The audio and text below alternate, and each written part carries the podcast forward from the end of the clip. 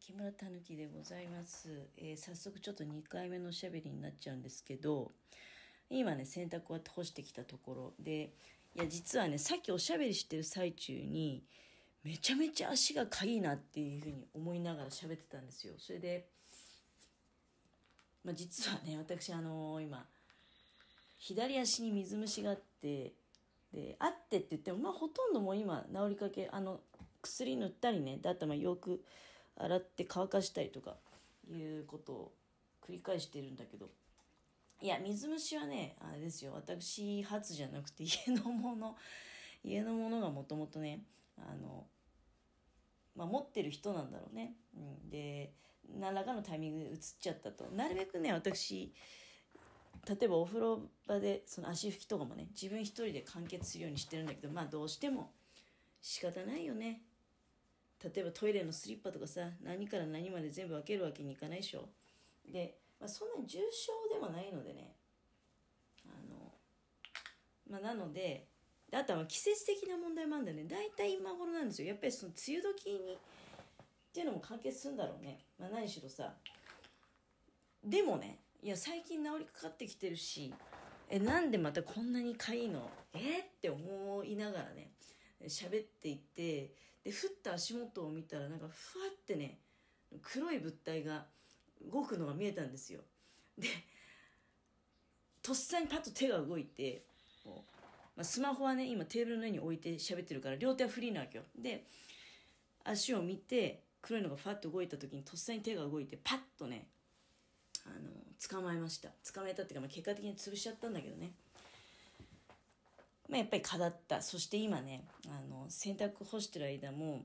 干す前に一回薬塗ったわけ。このおしゃべり終わってねさっきのおしゃべり終わった後に薬箱から薬を取り出してきてマキロンのかゆみ止め液 A ってやつなんだけどそれをまあ塗りましてででもね洗濯干してる間もかゆみ止め塗ったのに全然収まらないなと思ってじゃあもう一回塗ってやろうと。で今ねまたそのさっきおしゃべりしてたところと同じ場所戻ってきて足を見たところなんと3箇所も。でね1箇所なんか結構腫れちゃっててなんかあの別にねいや3箇所じゃなくて待って123 4箇所だ。4箇所。両足2箇所ずつ。でいやそんなになんかあのしましま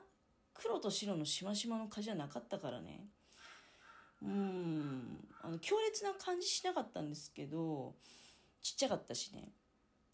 あの黒と白のしましまは本当にさ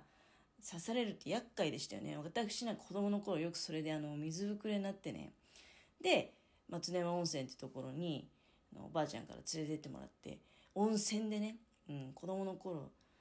にしてはねとても贅沢なあの蚊に刺されの対策治療方法だと思うんですけど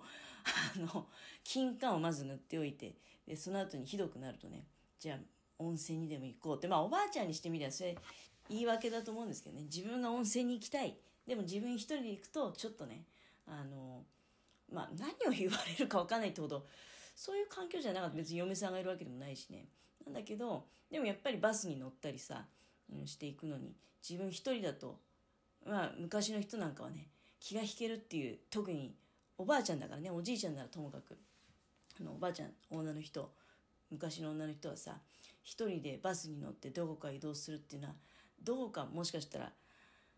気が引けるっていうとこもあったかもしれないね。そうすると孫が蚊に刺されて水ぶくれができているのであれば孫の治療をね名目に自分が温泉に行くなんてことはあったと思いますよ。でもまあ私にしてみるとだから蚊に刺されて水ぶくれができるとね温泉に連れて行かれてあの熱いお湯に使ってね、うん、あの薬みたいな匂いのするお湯に使ったななんてことをまあ思い出したわけですけれども、えー、そしてねやっぱりこう蚊に刺された柔軟足ほんとぷっくりと膨れてねあのもともと弱いのかもしれないね。弱い割にはその引きつける。家のもの刺されなくても私だけ刺されるってほんとよくあるんでね。しかも何箇所も。あいやなんかさ買って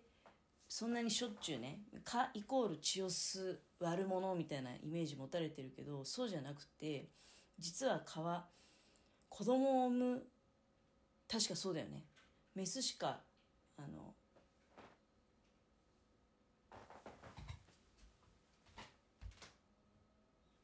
なんか変な音したからなんだと思って。蚊っていうのはさメスしかあ血を吸わないしでそれもその産卵のために、うん、子供を産むのにエネルギー必要だからっていうようななんかちらっと聞いたことあるんだよね、まあ、もちろんあのちらっと聞いたうろ覚えなのでね全然間違ってるかもしれないけど私はでもねそういうなんかうろ覚えのなんか知識っていうかその聞いてきたような話があって、うん、自分の足に止まっている顔を叩くたびにねやっぱり少し心が痛むんですよ。本当は優しい気持ちで蚊にあの血を吸わせてあげてそのままねあのじっと黙ってまあ家の中に入れられても困りますんで表へ出てね蚊が血を吸い終わって空に羽ばたくまで見守ってであげたいなって気持ちもあるよ。気持ちもあるんだけどもうとっさに手が動いちゃったっていうのとあと買ってどうなんですかね。うん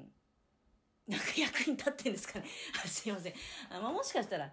ボウフラとかは金魚の餌に、ね、なるかななんて思いますよ。あのだってほらボウフラが湧かないように家とかにさ水、まあ、うちなんかもそうなんだけどうちも別に水たまりがあるから金魚飼ってるんじゃなくて水金魚を飼ってるから水たまりがあるっていう状態になっちゃってるんだけどそこに金魚がいなくなればね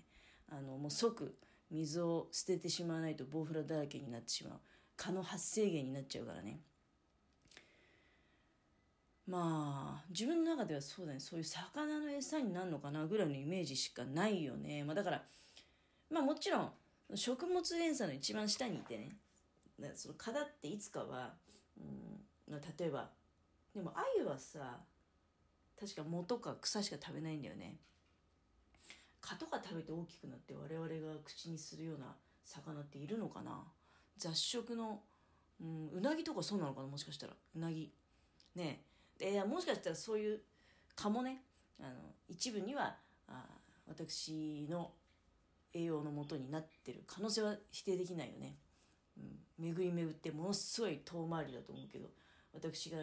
吸わせてあげた血がね自分に戻ってくるってこともあるかもしれない。そんなこと考え出しちゃうとねとにかく手はとっさに動いちゃうんでねあのそれはしょうがないよね。うん。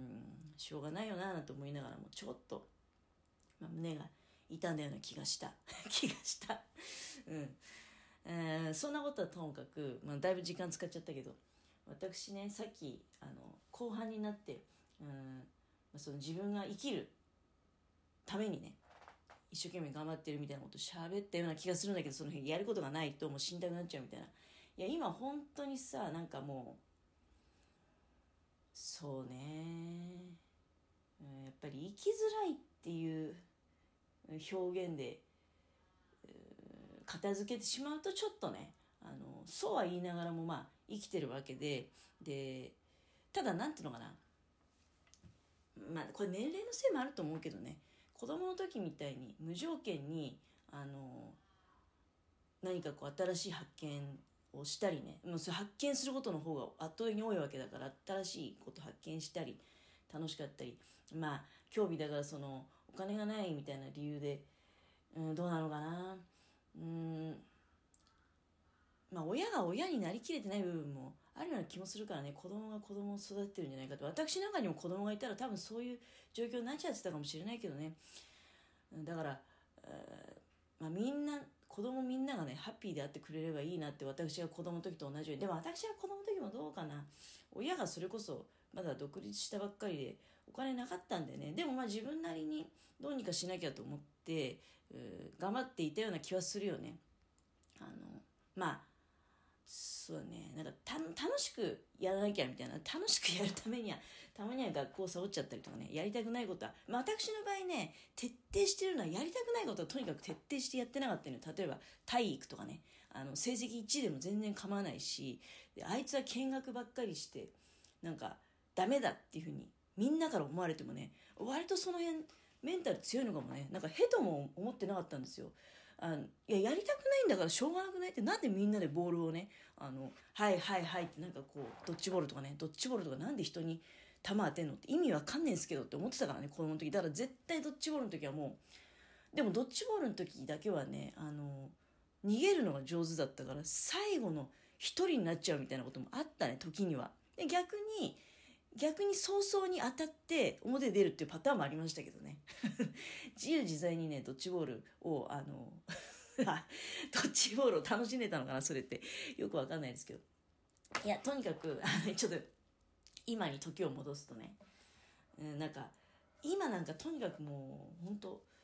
すぐそこだよなって思っちゃうわけよ。死ぬってすぐそこみたいな。足元に落ちてるよなって自分から行こうと思ったら行けちゃったり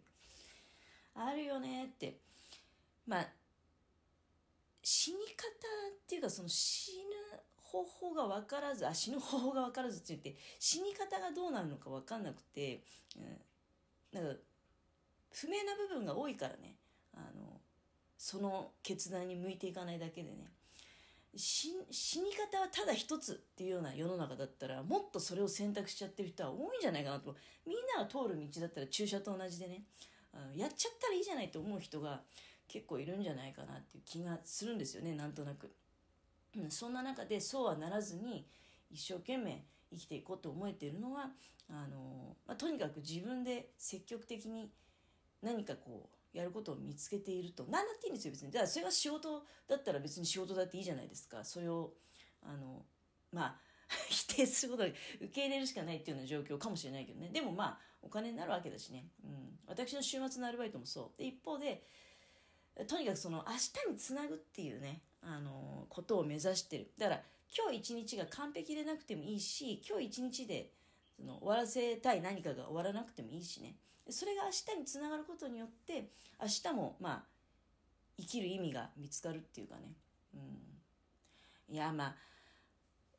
そこまで考えなきゃいけない世の中になったのかっていうとまあ本当にね生きづらいねっていうふうに思うけどね。黙ってても生きていられる時代じゃなくなっちゃう。